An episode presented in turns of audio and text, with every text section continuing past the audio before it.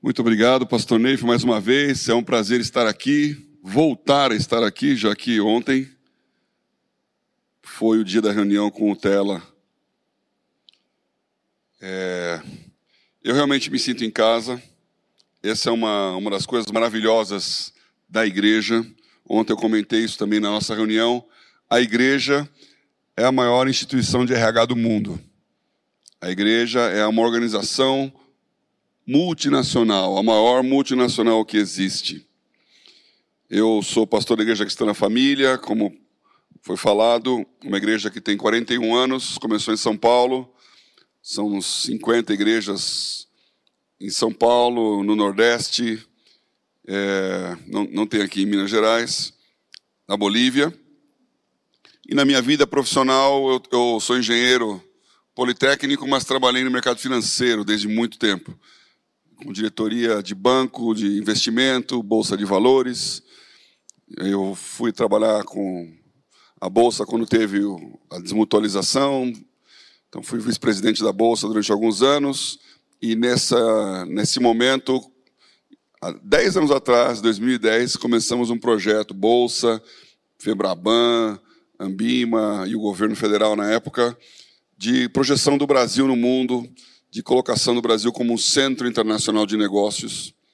O Brasil é a maior economia da América Latina, mas ao mesmo tempo não existe uma uma Hong Kong da América Latina, uma cidade que seja um centro que concentre todos os negócios da região, como em outros lugares do mundo. Então, foi criada uma associação chamada Brain, e eu fiquei de presidente dela, e com isso eu viajei muito pelos países da América Latina para integrá-los, para os grandes centros financeiros internacionais, muita viagem. E nessas viagens você é recebido, bem recebido, tem alguém no aeroporto, tem alguém que te leva para um bom hotel, tem jantares, almoços.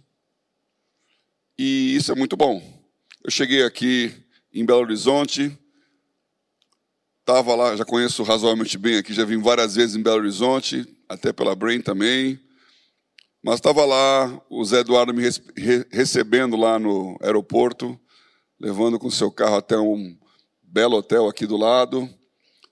É, o Gustavo, o Marley, as passagens, a infraestrutura, o copo d'água. Aliás, vocês gostam de água? Eu já recebi três copos d'água aqui. Tá muito, o serviço de bordo funciona. Mas tem uma diferença entre essas viagens todas e esse momento aqui com vocês. Essa diferença é o que o apóstolo Paulo fala lá em Romanos, no capítulo 8, dizendo a partir do versículo 14, de que todos os que são guiados pelo Espírito de Deus, esses são filhos de Deus. Porque nós não recebemos um espírito de escravidão para estarmos em temor, mas um espírito de adoção pelo qual clamamos Abba, Pai. Que é uma redundância, porque Abba é pai em hebraico, né? E são as duas primeiras letras do alfabeto, né? O Aleph Beit formam Abba. Então, as primeiras palavras que você fala em relação a Deus, Pai. E esse mesmo Espírito testifica com o nosso Espírito que somos filhos de Deus. Então, uma diferença quando você encontra o Zé Eduardo, o Gustavo, o Marley, o pastor Neif e todos os demais aqui da igreja, porque há uma testificação de que nós somos filhos do mesmo Pai.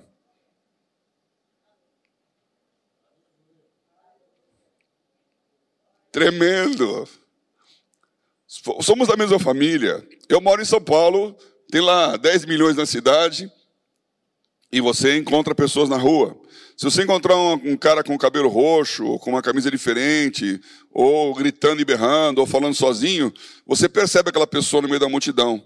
Não tem uma identificação, mas se você encontrar alguém da sua família, se você encontrar alguém que você se identifica, a conexão é imediata, porque você vai ver que naquela multidão tem uma pessoa que é diferente de todos os demais porque pertence à mesma família.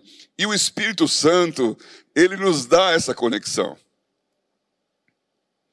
Então, quando você encontra um cristão em qualquer lugar da terra, e eu já tive essa experiência algumas vezes, né? Eu falei isso ontem.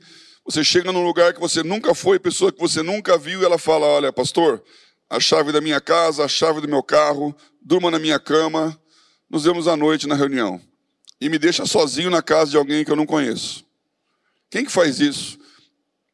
Que banco recebe você e leva para sua casa? Que americano, que alemão, que inglês convida para cear na, na sala, na cozinha? E a palavra comunhão é assentar-se juntos no hebraico. Ó, quão bom e quão suave que os irmãos viram em comunhão. Assentar junto, andar junto, ser um. Então a hospitalidade, que é a razão pela qual nós recebemos anjos sem saber, é uma característica dos cristãos. E estar aqui é estar em casa. E vocês são uma igreja maravilhosa, glória a Deus e há uma identidade com esse momento. Então, se você está aí me ouvindo pela televisão, aí pela, pela live, está tão aqui quanto sempre esteve, porque não há nenhuma restrição espiritual à testificação do Espírito Santo de que nós somos um só e estamos juntos. Não há nenhuma diferença. Pelo contrário, a igreja viu seus melhores momentos quando ela não poderia se reunir, quando ela não tinha permissão de publicamente se manifestar quando não havia liberdade para andar juntos. E nós estamos com essa liberdade restrita esses dias, mas vivemos um país que ainda professa essa liberdade religiosa, atacada, mas mantida. Estamos juntos. Então não se preocupe com essas essas pandemias, com esse momento de separação, porque é uma testificação espiritual que é muito maior do que o contato físico que diz: somos irmãos, somos família, estamos juntos e Deus é o mesmo Deus aonde quer que possamos estar. Então Deus abençoe vocês, obrigado por nos, me receber, a minha e minha esposa aqui na sua casa. Como o pastor disse, a minha mulher é, é médica e ela se envolveu fortemente nesse assunto da tratamento da Covid, então são centenas de pacientes e agora com o WhatsApp, né, o consultório ficou digital e as pessoas procuram. E as pessoas procuram na hora que elas querem. Antes você marcava um horário para falar com o médico lá, tinha uma fila de espera e ponto, era aquilo. Agora, bateu a dor, você bate lá, doutora, doutora, então é 24 horas. Aliás, ela está disposta também aqui, qualquer um de vocês que tem alguma questão com a Covid aí, ela tem bastante experiência nisso. São centenas e centenas de pacientes. E nessa doença, meu irmão, o mais importante não é o que se chama simplesmente de prevenção, no sentido de tomar algum remédio para que você não pegue o vírus.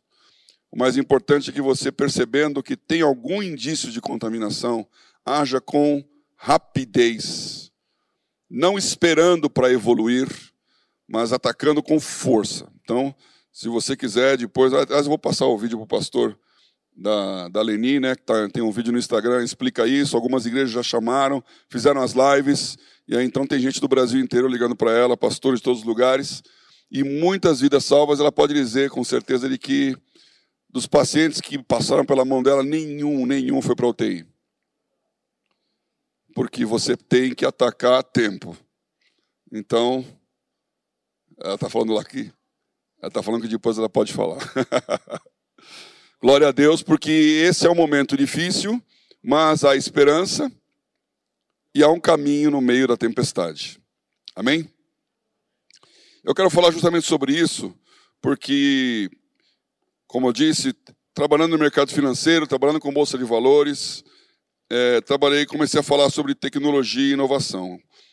Uma das minhas funções lá na bolsa era justamente a regulação dos IPOs, que são as empresas que são listadas e o relacionamento institucional com o Banco Central, CVM, a área internacional, eram cinco diretorias.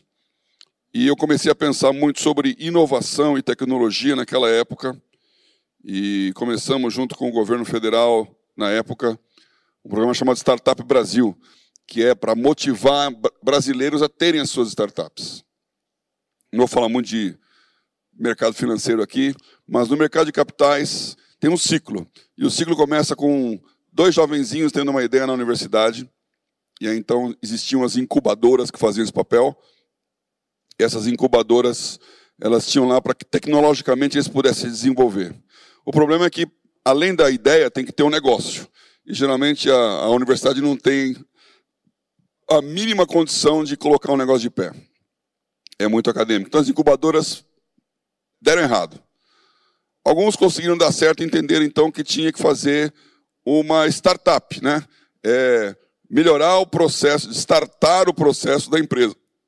Começa com algum dinheirinho que é chamado capital semente, né, o seed money, ou ter um investidor anjo, que é justamente isso, né? Vem um anjo lá que fala, olha, eu vou dar um dinheirinho para você.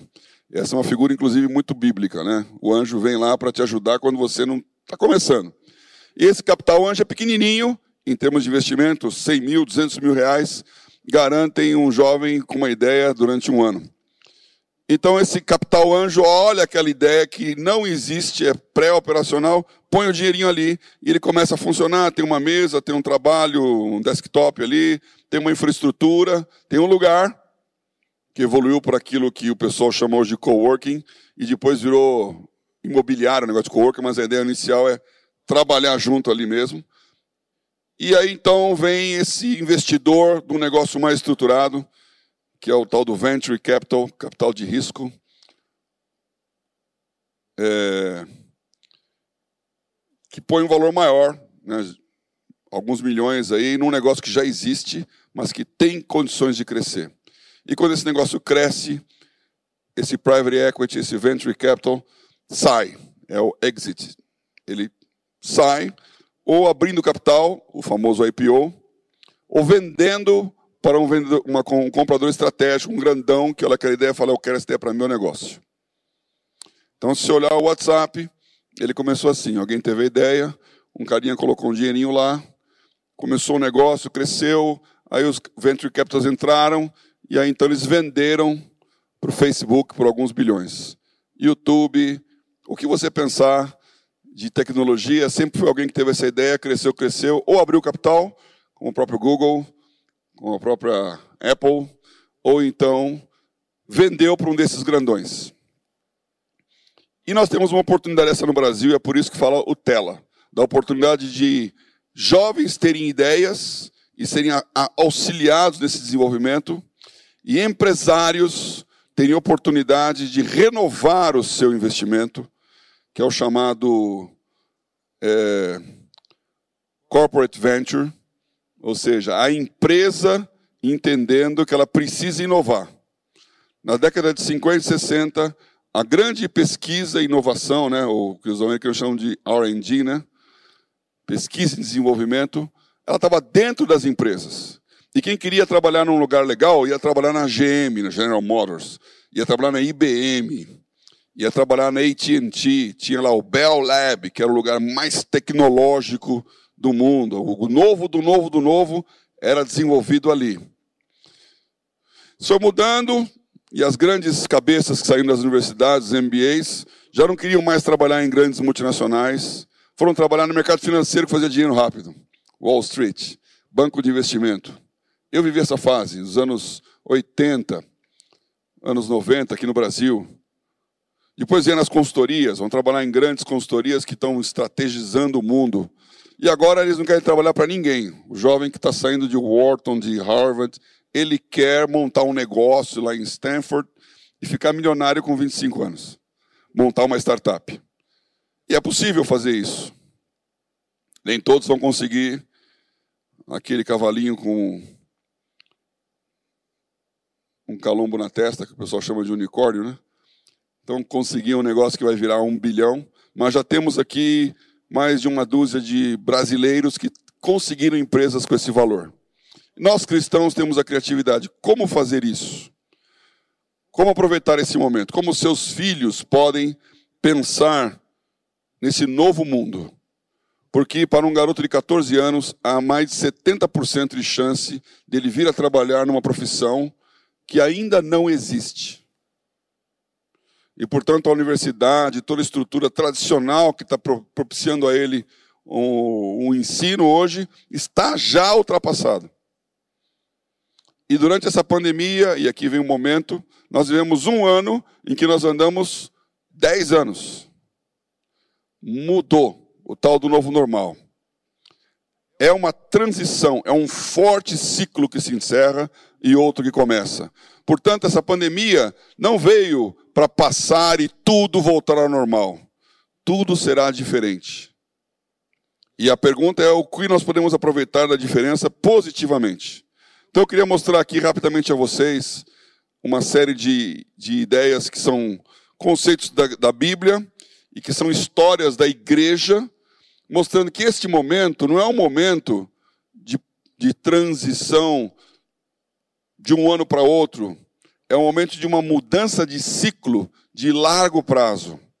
É um momento de uma mudança civilizatória. E nós vivemos esse tempo o tempo em que as coisas não serão como eram antes. E alguns vão ficar machucados, marcados ou desesperados com isso, mas outros serão grandes oportunidades. Grandes oportunidades. São nos momentos de transição que surgem as oportunidades. Eles não acontecem todos os anos. Eles não acontecem todas as décadas. Eles acontecem nos séculos. E nós estamos vivendo um momento como esse. E eu, então, texto que eu leio muito, Isaías 43, 18 a 20, que fala: Não vos lembreis das coisas passadas, nem recordeis as antigas.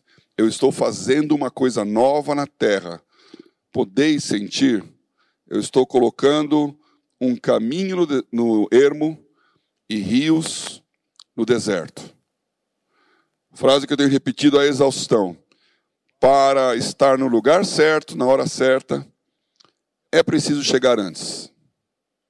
Então, se você vai abrir um negócio onde não tem ninguém, tem que ter uma razão que só você está vendo para fazer aquilo. E aí então você vai comprar aquela terra, porque ali vai passar uma estrada. Só que hoje ninguém sabe que vai passar a estrada, mas Deus sabe. Então ele está dizendo: eu vou colocar um caminho no ermo. O que significa isso? Vai passar uma estrada aqui. E se você comprar essa terra, ela vai valorizar muito. Quantos de vocês podem pensar aqui, os mais antigos, aí não vou chamar de velhos, né? Que lembram como era Belo Horizonte ou Nova Lima há 20, 30 anos atrás? E se tivesse a chance de comprar um lugar né, nessa avenida, nessa que chama, não é? Quanto valeria um terreno hoje lá, se tivesse comprado 30 anos atrás? Rios no deserto. O deserto não vale nada. De repente está irrigado. E aquilo então é terra produtiva. E você começa a plantar e a fluir, que é a profecia sobre Israel. Você vai lá e vê rios no deserto. Alta produtividade. Então, essa é a oportunidade da transição. Eu tenho aqui uma apresentação, acho que está aí com vocês, coloca ali, é, que fala sobre a revolução digital e a igreja do século 21. Estou bem atrás depois aqui, mas eu vou olhando, né?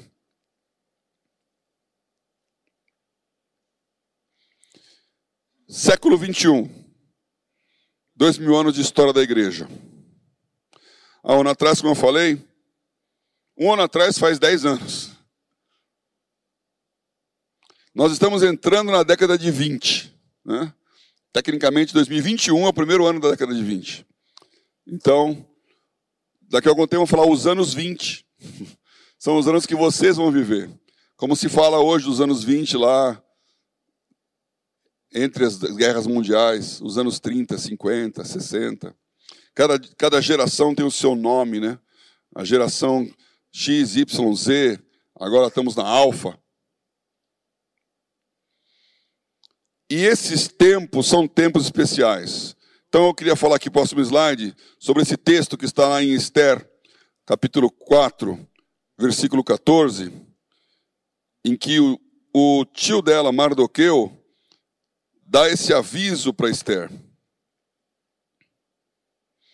Porque se de todo te calares agora, de outra parte se levantará para o judeu socorro e livramento mas tu e a casa de teu pai perecereis. E quem sabe se para conjuntura como esta é que fosse levada a rainha? O tio de Esther, a rainha da Pérsia, do reino mais poderoso do mundo na época, foi avisá-la de que ela era rainha por uma razão, para um tempo como aquele.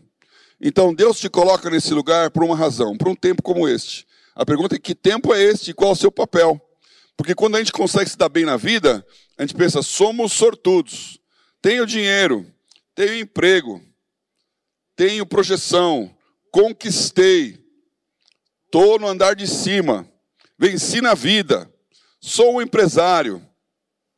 E a pergunta é: por que Deus permitiu isso? Qual é o propósito com a sua vida? Porque, infelizmente, a maioria esmagadora dos cristãos usam a Deus para serem abençoados, mas não estão buscando ser uma bênção. Então, Deus, para aqueles que creem, é aquele que pode ajudar. E quando você dá 10% do seu dízimo, aquele dinheiro vai florescer e frutificar. Jesus contou a parábola do tesouro escondido e disse que um homem passando por um campo viu ali um campo que tinha um tesouro. E ele foi vender tudo que ele tinha para comprar aquele campo e entrar na posse do tesouro. Essa parábola é interessante porque ele está dizendo exatamente o que eu falei do caminho no ermo. Ele olhou e viu uma oportunidade de comprar um imóvel que tinha um valor muito maior do que o vendedor achava. Porque é óbvio que aquele homem que vendeu aquele terreno não estava achando que tinha um tesouro ali dentro. Ele vendeu pelo valor de mercado. E o valor de mercado era tudo que o comprador tinha. Então ele teve que desmobilizar todo o seu patrimônio e investir todo o seu dinheiro para poder comprar aquele campo pelo valor de mercado. E por que ele fez isso? Porque ele sabia que lá havia um tesouro. E, portanto, todo o dinheiro dele era barato em relação àquilo que tinha naquele lugar que ninguém podia enxergar. Então ele vendeu tudo e entrou feliz na posse daquele tesouro.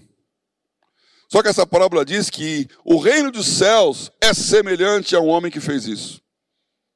Então, se você pegar todo o seu patrimônio, todo o seu dinheiro e investir em algo que vai redundar eternidade, é a melhor coisa que você pode fazer.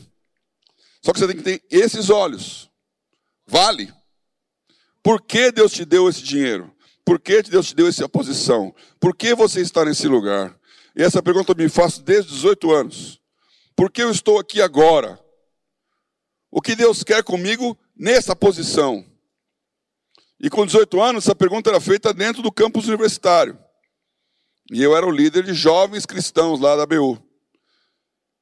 Por que Deus me pôs aqui? A resposta foi para falar para o DCE, lá, para o centro acadêmico, de uma posição cristã. Então nós nos tornamos o maior grupo de ABU do Brasil naquela época. E tinham centenas de pessoas lá na USP sentadas no gramado estudando a Bíblia. E o centro acadêmico dizia que a razão pela qual o campus tal não entrou em greve, que tinha um grupo de direita cristão que tinha melado a greve. Aí eu fui lá no centro comando de greve, comando geral de greve, né, para falar, dar um reporte aos companheiros sobre o movimento. E ó, foi dito que o campus não entrou porque há um grupo de direita cristão. Eu queria dizer o seguinte: tem uma incoerência semântica aí, porque se é cristão não é de direita. Não é de esquerda, não é de centro. E se é direita, não é cristão. E eu sou o presidente do grupo aqui. Aí eles queriam me cortar a palavra. Quando perceberam que eu estava falando aquilo, aí as pessoas sentavam, companheiros, é isso, é assim que funciona a democracia aqui. Aí deixa ele falar, deixa ele falar. Então a oportunidade de falar. Por que um cristão não é desse mundo? Por que nós não estamos aqui lutando por posições políticas? Por que nós não estamos buscando apoiar esse ou aquele? Por que, que o Brasil não precisa de um presidente cristão? O Brasil precisa ser uma nação cristã. E aí os cristãos que a compõem farão a diferença e salgarão a terra. Porque não é um presidente, o nosso presidente chama-se Messias, ele fala, não sou Messias, ele tem toda a razão. Porque nós não precisamos de um Messias, nós precisamos de cristianismo. Olhar as oportunidades e aproveitá-las. E estamos, como um país cristão, num momento excepcional dessa história. Porque o Brasil é o segundo maior país cristão do mundo. Depois dos Estados Unidos, é Brasil. Porque nós temos cerca de 60 milhões de evangélicos, que é praticamente a população da Inglaterra, mas também temos mais 120 milhões de católicos que acreditam em Jesus, que leem a Bíblia, que têm valores cristãos na sua educação e visão de sociedade cristã. E isso é raríssimo no mundo hoje. Nós temos uma sociedade cristã. Somos o segundo maior do mundo e temos uma responsabilidade diante das nações e uma oportunidade diante das nações. E eu quero falar sobre isso então. A Bíblia fala de ciclos, né? passa o próximo aí. Nós conhecemos bem os ciclos que vêm antes, porque Deus criou o mundo para colocar ciclos. Eu fiz engenharia, também fiz física. Então, na física, você estuda muito isso lá. Se você olhar a frequência, né, os hertz, a frequência média em hertz. O que é um hertz? Um hertz é um sobre segundo, porque a frequência é o inverso do período. Ciclo. Uma onda tem um ciclo. Quando ela começa, quando ela termina, ela começa de novo e termina de novo. E quantas vezes ela faz isso na velocidade que ela faz, é a frequência. A nossa vida, a criação, isso é uma outra mensagem, ela é feita em cima de ciclos. Deus é eterno e, portanto, não tem ciclo. Deus é estável. Deus é impassível, não tem paixões. Deus não muda. Deus é o mesmo ontem, hoje, eternamente. Porque Ele é eterno e eternidade não é tempo. Eternidade é não tempo. Mas na hora em que Ele fala Bereshit, que é a primeira palavra da Bíblia, no princípio, ele estabelece um ciclo. Significa, apertei um cronômetro e criei algo que não existia, tempo. E agora tudo vai ser mensurado no tempo. E a criação então são dias, ciclos, de manhã e de noite, de tarde, né? Os seis dias da criação, com o sétimo, que é o sábado, completam um ciclo de uma semana. E você pode ser xiita muçulmano, você pode ser animista africano, você pode ser budista chinês, você pode ser cristão tradicional, pentecostal. Você vive no mundo inteiro debaixo do ciclo de uma semana.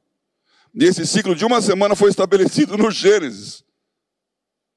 E todo mundo respeita sete dias como um período que se mede o tempo e os dias em semanas, meses e anos. E para toda a civilização, estamos em 2021. Alguns falam, não, no nosso calendário aqui é o ano do rato, ou então é o ano judaico. Mas todos sabem, e para se comunicar no mundo, o ano é 2021, que é o período cristão. 2021, depois de Cristo. Estes ciclos estão na nossa história. E se você não acredita em ciclos, Pergunte para um vendedor que tem que fechar o mês. Qual a diferença entre vender no 31 ou vender no 1? Ele vai explicar por que, que ele está correndo atrás de fechar a meta. Porque se ele passou o ciclo só lá na frente agora. Pergunta para um contador qual é a diferença de fazer o balanço antes ou depois do ano fiscal. Qual que é o impacto na hora de distribuir o bônus no mercado financeiro, na empresa, quando você é avaliado. Então há uma profunda diferença entre 1 de dezembro, 31 é, de dezembro e 1 de janeiro. O céu é o mesmo, a temperatura é a mesma, o mundo parece igual, mas há uma profunda diferença entre o final de um ciclo e o começo de outro. E você tem que entender isso. E lá na história, tem muita história aqui, eu vou correr aqui porque eu tenho que acabar no tempo. Quando um ciclo muda, a maioria das pessoas não percebe. E alguém falou, estou tentando descobrir quem foi, porque eu, ouvi isso há muito tempo e não guardei. Eu achei que era Montesquieu, mas não, não consegui essa frase. Ele disse: o problema da revolução é que aqueles que são beneficiados por ela não sabem. E por isso não fazem força a favor. Mas os que são prejudicados imediatamente percebem e fazem toda a resistência contra. Então você tem que empurrar uma multidão que não quer ou que não sabe e poucos que ajudam. No começo do século XX, Henry Ford descobriu a linha de produção. E ele produtizou o carro, o automóvel. E começou então um bicho estranho a andar na rua: um carro. E tinha toda uma indústria baseada no cavalo. E até hoje os carros são medidos como o HP é horsepower, né? Cavalos de força. Quando você fala quantos HPs tem o seu carro, é a quantos cavalos ele se compara. Coisa maluca, porque hoje ninguém nem sabe quanto que um cavalo faz, né? Mas você sabe quantos HP significa em termos de potência. Por quê? Porque era o cavalo a comparação. E todo mundo que estava na indústria de cavalo, que eu chamo da equinopeças, a indústria de equinopeças começou a perceber que o negócio ia mudar. Você imagina Nova York, era uma cidade já de milhão de habitantes. Se você vai em Nova York, lá no downtown, não tem um prédio com garagem. Porque eles foram construídos quando não tinha carro. Os cavalos paravam na porta, amarrava lá na estrebaria. A, a, a prefeitura tinha que limpar toneladas de estrume e urina de animal por dia das ruas. Você imagina como é que era pegar um ônibus que era puxado a cavalo. As carruagens, cavalo. Quanto indústria de arreios, celas, chicote, todo o material que tinha em torno do cavalo. E de repente vem um cara e fala: agora é carro. E eles falam: carro não. Esse negócio é perigoso. Você imagina um, um, um semovente, que é o nome do automóvel, um semovente a 40 por hora numa rua. Isso é um perigo. Olha o barulho que isso faz, isso é uma poluição. Então tinha artigos e artigos batendo em cima do automóvel. Um jovem, cujo pai era dono de uma grande indústria de arreios, celas e equinopeças, ele pensou: esse mundo está mudando e eu vou herdar uma indústria que está quebrada. O que, que eu faço da vida? E ele tinha um hobby. O hobby dele era fixar num pedaço de vidro imagens através de química. E aquilo era uma coisa muito moderna, muito tecnológica, muito nova, que eles chamavam de fotografia. Nitrato de prata, espelho, vidro, e uma imagem era fixada. Só que era muito trabalhoso. Tinha que ter lá um equipamento, aparato, um negócio, uma câmera escura. E ele falou: vou criar um negócio mais fácil. Ele criou uma máquina fotográfica. E todo mundo falou: para que alguém quer uma máquina fotográfica? Qual que é a utilidade de tirar uma foto? Quem vai pagar para isso? Você não precisa. Obviamente eles não conheciam os chineses e os japoneses naquela época, né? Então, esse cara era o George Eastman. O pai dele morava em Rochester, em Nova York, e ele fundou uma empresa chamada Kodak. Porque ele entendeu o novo. E século depois a Kodak acabou porque ela descobriu a máquina automática digital. E ela ganhava dinheiro revelando filmes. De novo, eu vou falar aqui os mais antigos, não os mais velhos, devem lembrar que você tirava uma foto numa Kodak Instamatic, tinha lá 12 poses, 24 poses, 36 poses. Tinha que pegar aquele filme, levar lá numa ótica do japonês, que ia demorar alguma semana depois alguns dias, depois algumas horas, para processar o filme, revelar a foto. Aí você e ficou tremida. E agora você tem um celular que faz tudo isso. Ciclos. A igreja tem ciclos na sua história. Continuei. Passa para frente. Nem tinha visto esse negócio, estava inibido aqui. Já falei do Bereshit, vai para frente também. Ô oh, Jesus, esse aí não é o que eu queria mostrar. Vamos lá. Anda. A igreja tem ciclos de 500 anos.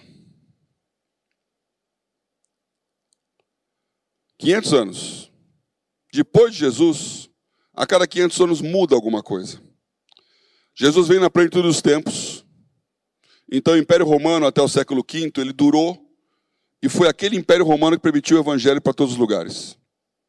Então havia segurança nas estradas, havia uma língua comum, havia uma globalização que fez com que Paulo pudesse andar por aquelas ruas.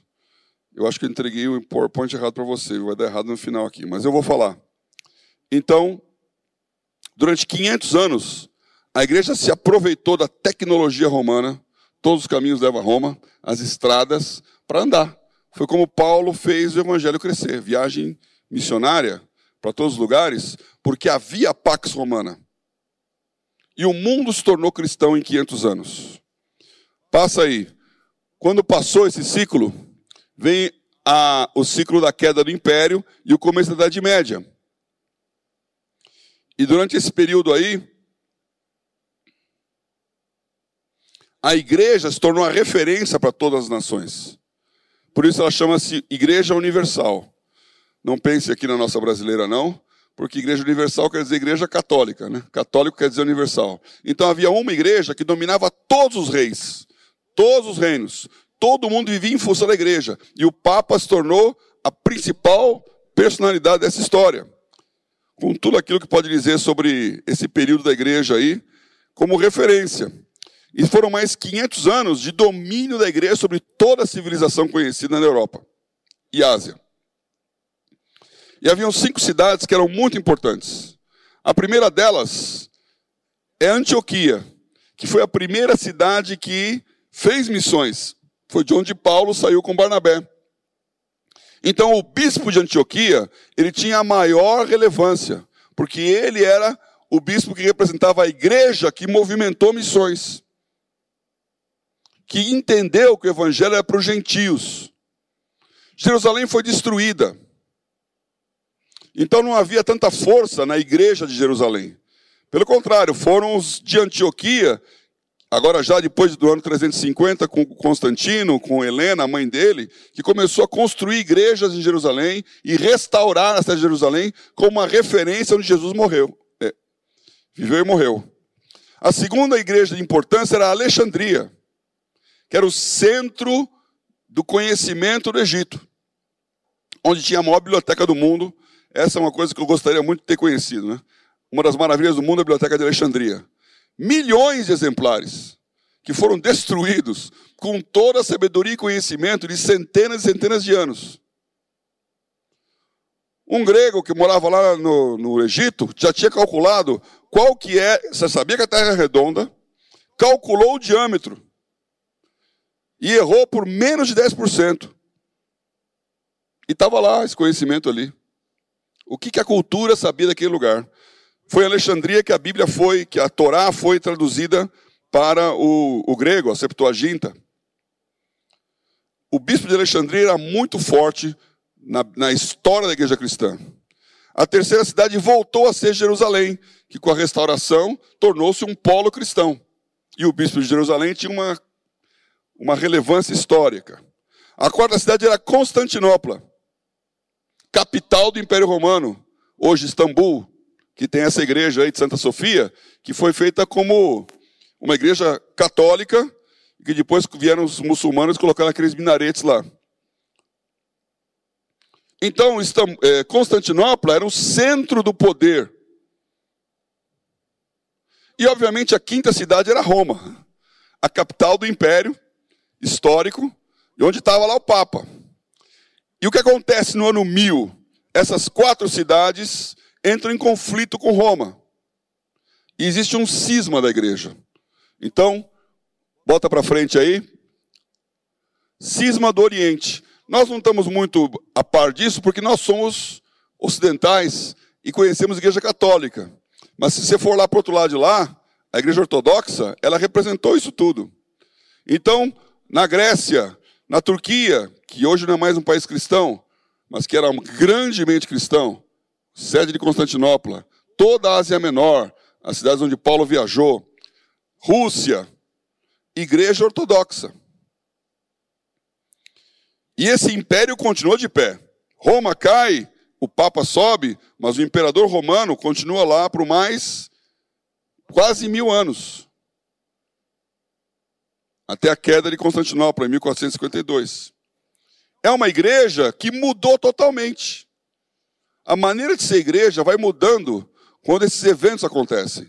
A igreja perseguida nas catacumbas, agora, no ano 500, ela já está montando a, a, o Lago da Matriz. E Caraçá tem a sua catedral. E depois ela está dividindo em dois processos de ser igreja, com culto, com maneira de acontecer, com tradições absolutamente diferentes do Ocidente e do Oriente. E 500 anos depois, vem a reforma protestante. Pode passar. Essa é tão conhecida. Martinho Lutero chega e fala: Ó,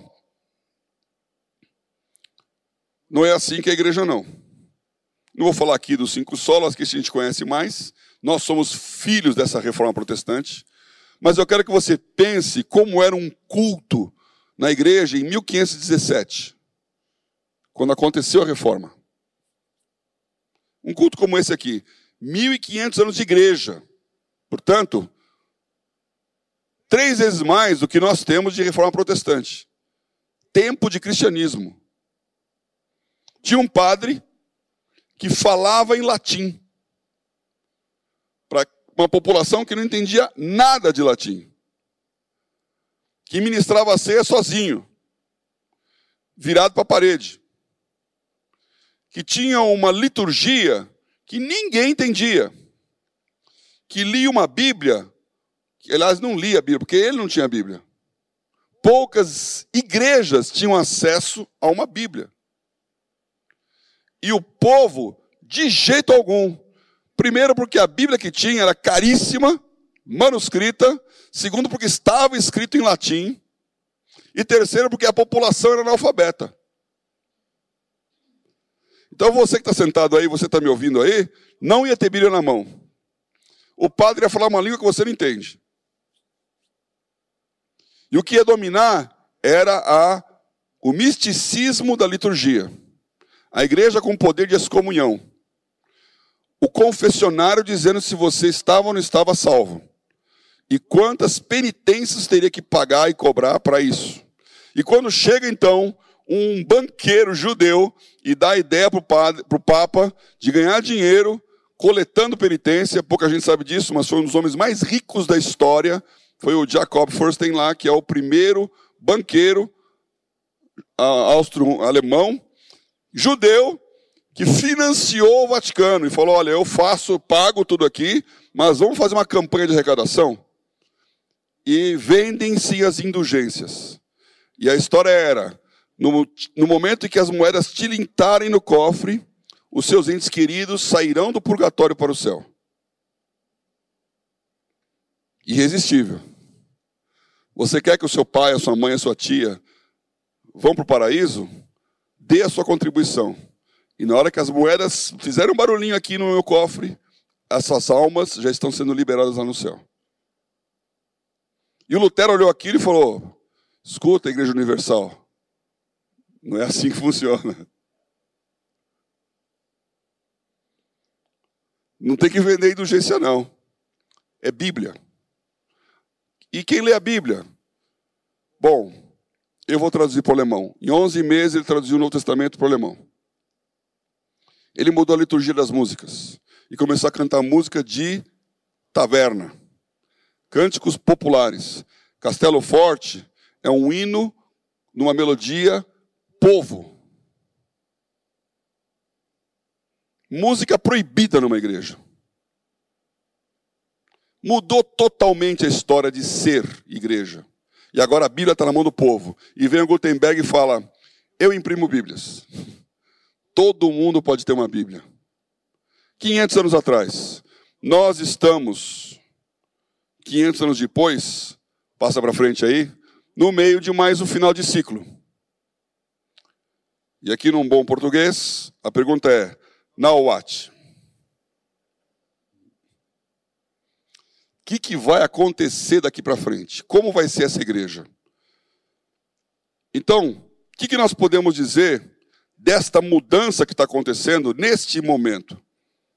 É uma mudança de séculos na maneira de ser igreja. Então, não pense que o que nós estamos vivendo vai passar e tudo volta ao normal, porque não vai voltar ao normal. Temos que entender o novo momento de ser igreja. Muito o que falar, Vai para frente aqui, agora vamos ver o que, que, eu, que, que é essa mensagem aí. É, não é? Isso é uma outra apresentação. Eu, eu que mudei aqui.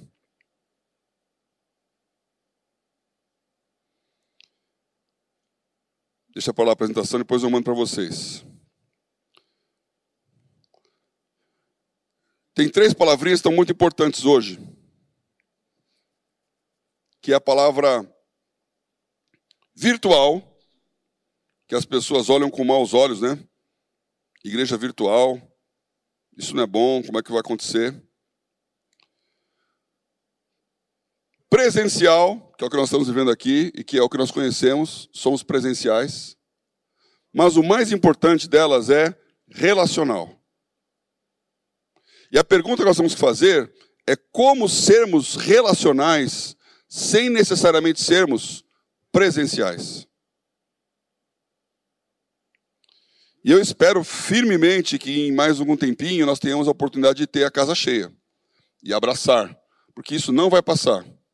Mas o que nós temos de oportunidade é de sermos relacionais com quem não vai caber nessa casa e que está ao alcance da tecnologia. Porque enquanto eu estou falando aqui, tem aqui, sei lá, 70 pessoas me assistindo, se isso, mas tem mais 132 aparelhos ligados. Aí. E se você fizer a pergunta, quantos estão com você? Em cada aparelho deve ter dois ou três. Quantas pessoas estão assistindo isso aqui agora? Quatro vezes mais digital do que presencial. E quando essa igreja tiver aqui 300 pessoas, pode ter mais outras 1.200 assistindo. E onde estão essas pessoas? Em qualquer lugar do mundo. Então, o conceito da presença não é mais um conceito físico, é um conceito de relação. E como você vai ser relacional num Zoom? Tem os seus limites, mas tem as suas vantagens. Então, nossa comunidade, nós temos os pequenos grupos, a gente chama de pequenas famílias, que a igreja é cristã na família, e nós descobrimos que as reuniões de Zoom das pequenas famílias são mais presenciais do que as reuniões normais nas casas. Porque para São Paulo, você precisa estar oito horas numa reunião, tem que correr, correr, correr, loucura do trânsito, para ir na casa do irmão. No Zoom você chega e numa tela você tem 20, 30 pessoas, uma olhando na cara da outra. Ninguém se esconde. A minha esposa Leni, ela também dirige o ministério de profético da igreja. E durante todos, todos os dias, desde 15 de março, as pessoas se reúnem duas horas por dia orando. Duas horas por dia, todos os dias, orando. Nós nunca tivemos isso na nossa igreja. Fazer uma reunião de oração com 70 pessoas era uma luta. Uma vez por semana todos os dias, duas horas de oração. Isso muda a história e a maneira de ser igreja. Esse futuro que nós vamos viver é um futuro incerto, é um futuro híbrido. Eu podia falar várias coisas aqui que eu não vou falar, né? Mas as mudanças são perenes. Quem não entender, vai desaparecer, que nem os nossos amiguinhos lá da indústria de cavalos. E eu quero terminar aqui dizendo que nós temos uma oportunidade como igreja de cumprirmos a grande comissão. Eu digo que existe a grande comissão, mas também existe a grande omissão. Jesus reúne todos os discípulos e fala: Portanto, ide, fazei discípulos de todas as nações, batizando os nome do Pai, do Filho e do Espírito Santo, ensinando-os a guardar todas as coisas que eu vos tenho mandado. Eis que estou convosco todos os dias, até a consumação dos séculos. Então ele falou: Vai, eu estou com vocês todos os dias. Não dependo de crise, não depende de reunião, não depende de lugar. Eu estou junto com vocês todos os dias. Atos 1,8 ele diz: Você sai daqui e vai para Jerusalém esperar o Espírito Santo. E quando forem cheios do Espírito Santo, prega em Jerusalém, prega na Judéia, prega na Samaria, prega nos confins da terra. Jesus sabia o que estava falando. Esse texto de Atos 1,8 e o texto de João, em que ele fala: Pai, terminei minha missão, todo o Senhor me deu, eu guardei. Mas eu não oro apenas por esse, eu oro por todos aqueles que hão de crer no seu nome. Quando eu leio aquele texto, eu fico pensando: Jesus pensou em mim. Ele me tinha na sua memória. Se Deus conhece cada fio do meu cabelo, não vou comentar aqui sobre o pastor.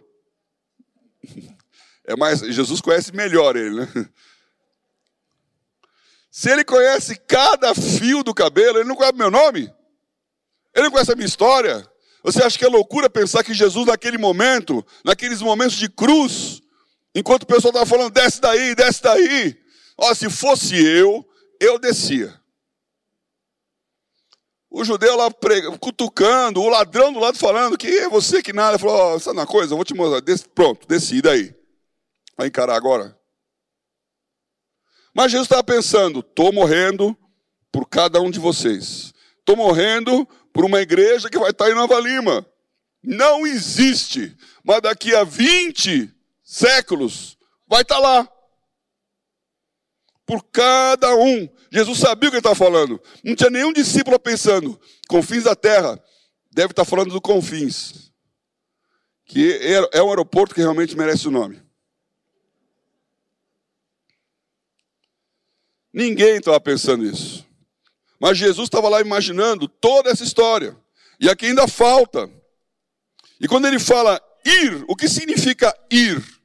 Para Paulo, essa expressão que eu não tenho para mostrar para vocês aqui, né? A foto numa estrada romana.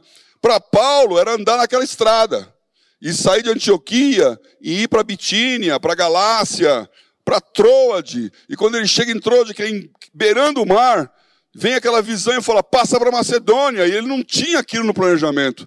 Mas ele entendeu que Deus queria que ele tirasse o evangelho da Ásia e colocasse na Europa. E quando ele vai para Macedônia, ele vai para Grécia. E a igreja então se torna uma igreja ocidental. Porque ele cumpriu um ID. Em 1792, um sapateiro inglês fez a mesma pergunta. E a pergunta que ele fez para a igreja era a seguinte: Mateus 28 era só para aquela época ou é para um cristão do século 18? A pena, eu ia mostrar aqui a, a capa do livro dele. Diz assim: An inquire into the obligations of Christians to use means for the conversion of the heathens. Essa palavra é um inglês horroroso, é demais. Que significa um, um inquérito, um processo em torno das obrigações dos cristãos de usarem todos os meios para a conversão dos pagãos. Todos os meios. E aí ele coloca nos quais o estado da religião nas diferentes nações do mundo, o sucesso dos antigas undertakings, né, dos desenvolvimentos e a praticabilidade das futuras condições são consideradas por William Carey.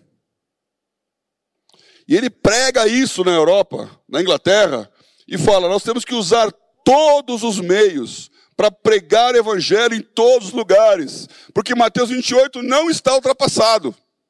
E ele cria o conceito de missões modernas. Então ele entra num barco e vai para a Índia. Deram, não deram visto de saída, não deram visto de entrada. A mulher dele falou: Você vai, eu não vou. Mas no final, tudo deu certo, a mulher aceitou, ele foi, ficou 40 anos na Índia, nunca mais voltou para a Inglaterra. Mais de 10 mil pessoas se converteram, centenas de igrejas foram formadas. Ele traduziu a Bíblia para linguagens que até hoje a tradução dele lá para linguagem do Pashtun, lá do Afeganistão, do Punjab, ainda existe. Ele é um, um Martinho Lutero moderno, que começa o conceito de missões modernas. Pegou um barco. Paulo foi a pé numa estrada, ele pegou um barco. Eu cresci nas minha, na minha adolescência e juventude no acampamento para lá da Vinda de São Paulo, Atibaia. Palavra da Vida, feito por os missionários americanos. E tinha um salão de reunião chamado Salão Alca. E na parede do salão assim tinha uma, uma, uma pintura de uma selva com um barquinho, com um aviãozinho amarelo pousado na beira de um rio que é a história do Jim Elliot, um jovem americano que se formou numa das melhores, nos melhores seminários é, dos Estados Unidos, lá em Illinois, que é o Wheaton College. Um cara com uma família, uma dinastia cristã, podia ser pastor em qualquer lugar, e resolveu ser missionário nos índios Alcas do Equador, tribo que não era alcançada. E ele foi com esse aviãozinho lá, Asa do Socorro, fez contato com os índios, ele e a esposa, 28 anos, e os índios mataram todos os missionários. As mulheres sobraram na base, os homens morreram na praia. Foi um caos, 1952. Capa da Life americana. Tim Elliott escreveu uma carta para o pai dele, explicando por que, que ele ia para missões.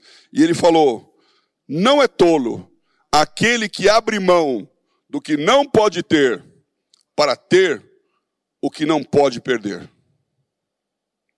Eu guardei essa frase. Porque você, eu, nós gastamos um tempão tentando alcançar uma coisa que nós nunca vamos ter. Correndo atrás de uma quimera de sucesso, de dinheiro, de posição, de vitória. E Deus está falando: abra mão do que você não pode ter para ter o que você não pode perder. Quantos de vocês estão que, perdendo a família por causa do trabalho? abrindo mão do casamento por causa de profissão, abandonando a educação dos filhos por causa de dinheiro, de prazer, de cansaço, depois de uma vida trabalhando o dia inteiro e vem lá a criança atrapalhar. Homeschooling apareceu agora.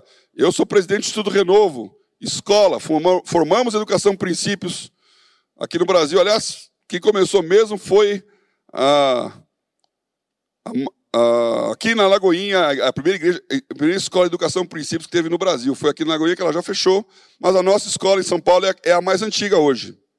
A Cida Mater foi a, a diretora e nós levamos ela para São Paulo e a Cida foi uma mulher fantástica. Fundamos a ESEP, a Associação das Escolas Cristãs de Educação Princípio. São mais de 150 escolas no Brasil hoje com educação por princípios. E homeschooling é uma coisa muito importante. E o pai que tem que educar o filho não o governo. Em 2007, um americano chamado Bob Greenwald teve a ideia de fazer uma Bíblia no, no www, na, na, internet. Deu totalmente errado, porque ninguém lia sites para ver a Bíblia. E ele estava meio desenchabido com o final da história dele, mas aí ele soube que a Apple estava lançando um negócio diferente, chamado smartphone, que não existia. E o Steve Jobs foi um desses caras que mudou a história. Porque ele falou: eu não faço pesquisa, não pergunto o que você quer. Eu te informo o que você precisa. E você precisa de um smartphone. E a pergunta é: o que é smartphone? Smartphone é um telefone que não usa para telefonar. E por que eu preciso disso? Você tem a resposta hoje. Eu estou falando de 2007.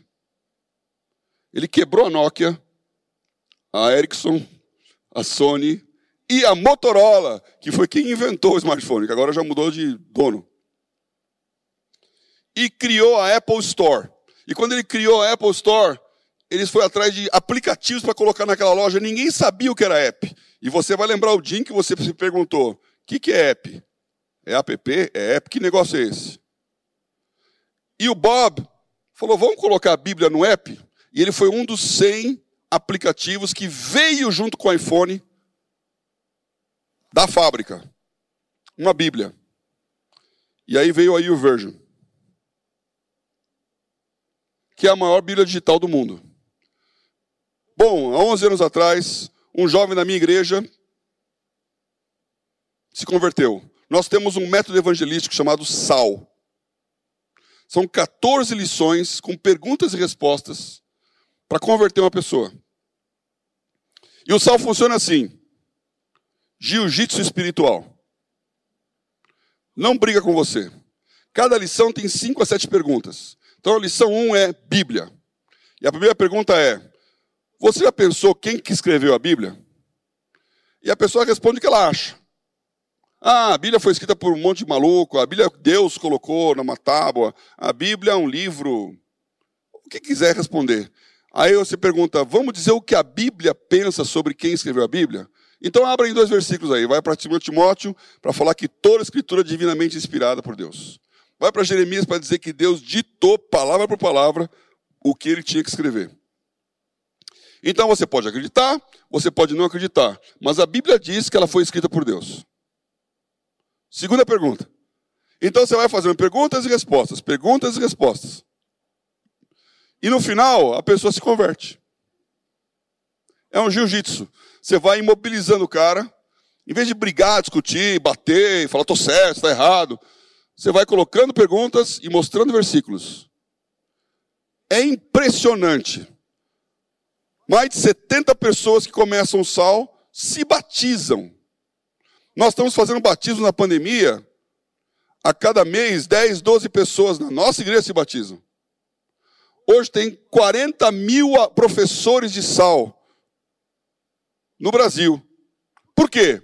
Porque há 11 anos atrás, uma moça da igreja tinha o seu namorado que não acreditava em Deus.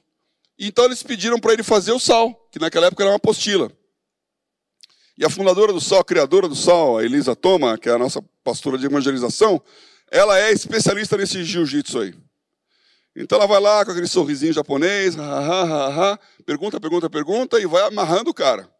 E o Marcel, que era um geek, que era um PhD, fez meteorologia, fez astrofísica lá na USP, estava num projeto da NASA com o INPE, se achava o máximo, ele era agnóstico e achava que cristianismo é coisa para fraco. Ele falou: vou fazer esse curso para provar aí para essa japonesa e para minha namorada de que isso é besteira. E o que aconteceu com o Marcel? Começou a ler a Bíblia, se converteu e ele pensou: eu quero uma Bíblia no meu celular. Não tinha. E o Version começando, Brasil, telefonia complicada. Então ele falou: vou fazer um aplicativo para mim. Criou o um aplicativo de Bíblia. Não tinha nome para dar, ele não conhecia muito, ele falou, colocou Bíblia JFA, que é Joaquim Ferreira de Almeida, o português que traduziu a Bíblia para o Brasil, para o português. Bíblia JFA Offline é o segundo maior aplicativo de Bíblia do mundo. Com certeza alguns de vocês devem ter. São 45 milhões de downloads. Está em 120 países. 4 milhões e meio de cristãos estão no domingo olhando esse negócio aí é um aplicativo. O sal está dentro dele. Se você quiser aqui na igreja fazer uma campanha de evangelização, nós estamos promovendo e ajudando.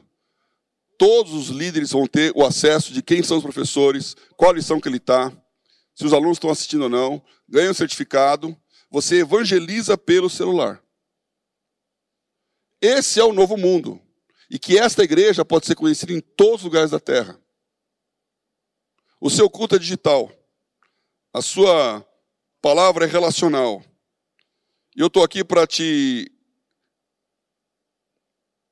Para te. Qual a palavra que eu uso aqui? Estimular. Para te estimular a olhar o que Deus está fazendo e não o que a mídia está mostrando nesse momento de crise. Deus tem um caminho no deserto. Você tem um chamado. Qual que é a sua necessidade? Paulo teve que pagar o preço de não ser aceito por os iguais. Ele deixou de ser fariseu, deixou de ser judeu. Mas ele acabou a sua batalha dizendo: combati o bom combate, acabei a carreira, completei a fé, guardei a fé. William Carey não era aceito pelos seus. Ninguém queria saber. Então ele fundou com mais um grupinho de pessoas a primeira sociedade missionária do mundo e encontrou o eco para o seu chamado evangelístico, que hoje todos creem. O Jim Elliot não foi aceito pela tribo que lhe deu a vida para poder pregar, mas depois o índio que matou ele foi batizado pela mulher dele com a filha dele. Se tornou cristão. Você pode não ser entendido na sua profissão, no lugar que você trabalha. Mas você está aqui como Esther para um tempo como esse para mudar a história da igreja, para ser bivocacional, para começar um trabalho na sua profissão, para ter uma criatividade de uma ideia, para montar um aplicativo da Bíblia como o Marcel montou, para ter uma ideia de transformação do mundo, como muitos cristãos estão tendo, para empreender algo que Deus levantou a você como um Gutenberg foi levantado para transformar a história da igreja. Você vai cumprir a sua vocação. Você vai cumprir o seu chamado. Nós seremos essa igreja que nunca mais estaremos separados. E o vínculo de igreja cristã na família, com a comunidade cristã na Zona Sul, ele está feito. Nós nos conhecemos, nós nos relacionamos. E os nossos membros são os seus irmãos. E o que nós podemos oferecer para vocês, nós entregamos como um sacrifício a Deus. E o meu relacionamento hoje com o pastor Neif, juntos no Tela, como membros do conselho do Tela, é um relacionamento para abençoar as nações, para revitalizar missões, para levantar jovens que vão e que sejam como o Jim Elliot foi, e para conscientizar empresários de que o negócio deles não é que Deus abençoe o seu negócio, é de que Ele abençoe o reino de Deus. Nós estamos aqui para isso. Deus está conosco. Eu quero orar agora para que você seja tocado no seu papel e no seu chamado diante do Senhor. Vamos ficar de pé? Você aí na sua casa, fica de pé. Porque também tem problema com a tecnologia, viu? Você vai em casa, eu falei tudo na maravilha, que pode ser em qualquer lugar, mas você aí vai se distanciando da igreja. Você fica aí no sofá, na cama, tá aí com, essa roupa aí que ninguém gostaria de. Você não mostraria em público se estivesse agora aqui, né? Todas as mulheres estão bem vestidas, você aí com essa roupa.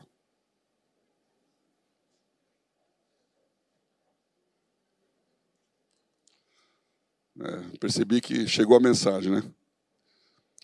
Se você quer cultuar a Deus, não interessa que você está na sua casa ou está aqui nesse lugar.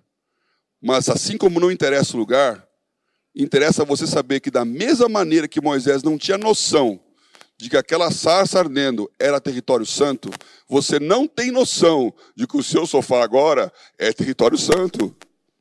Então, meu, fica de pé aí. Põe a sua roupa bonitinha e tem uma postura de culto.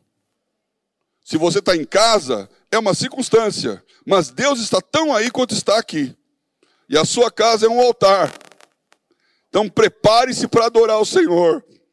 E prepare-se para que o Espírito Santo toque o seu coração. Toque o nosso coração. Porque nós não dependemos de lugar para encontrarmos com o nosso Deus.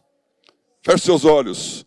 Senhor, eu quero abençoar essa igreja maravilhosa, calorosa, hospitaleira eu quero declarar o teu poder sobre esse lugar, nos tempos difíceis que nós estamos vivendo, porque é verdade que as limitações nos cerceiam, é verdade que nós gostaríamos de fazer tantas coisas que não podemos. É verdade que há uma crise não só de saúde, mas há uma crise financeira, há uma crise de saúde mental.